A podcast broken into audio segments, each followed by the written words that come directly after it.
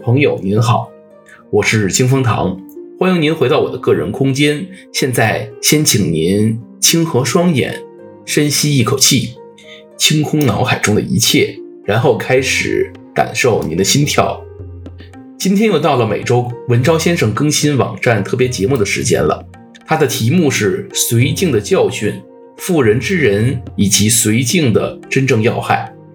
我呢，准备在这里聊一聊对这个问题的看法，更进一步提出我的问题。如果您还没有听过这期特别节目的话，我十分建议您先移驾到文昭的会员网站文昭点 ca 上去了解一下。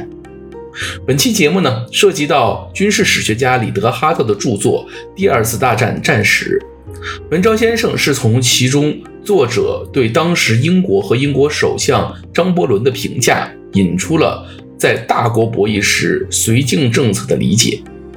所谓绥靖这种国家层面对于敌国表现出纵容或者怯懦的政策略方针啊，其原因呢，往往不是大家一般认为的政治家呃趋于现实的利害，牺牲道德标准。事实正好相反，而是政治家。由于对自己和自己国家在某些道德标准上的过分追求，结果忽略了现实事实。比如，哈特认为张伯伦的关键错误不是在于低估了希特勒的野心，而是他自己没有做任何军事上的准备来抵抗潜在的危机，这几乎导致了英国被德国纳粹最后彻底摧毁的命运。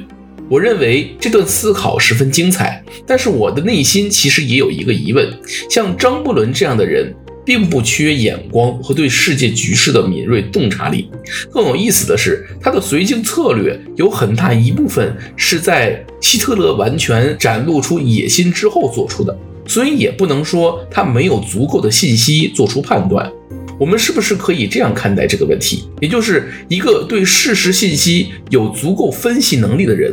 在面对事实信息的时候啊，却因为追求加引号的道德，连续做出了错误的抉择。那么看起来问题就出在追求道德上，因为一共三个条件，其他两个条件呢，都应该帮助他做出正确的决定。您可能会疑惑，难道追求道德是错误的吗？我想说的是啊，错的可能不在道德本身。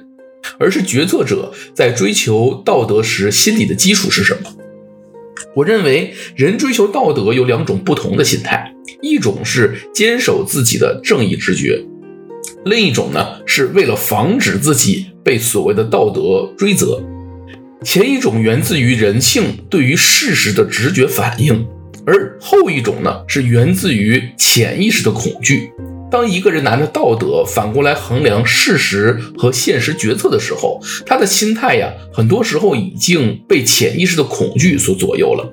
而恐惧带来的抉择，往往是屈服而不是坚守。好了，今天的节目就到这里，感谢您的时间和信仰。现在，请深呼一口气，睁开您的双眼，重新开启您的意识，回到您来自的那个现实世界中去吧。愿神与您同在。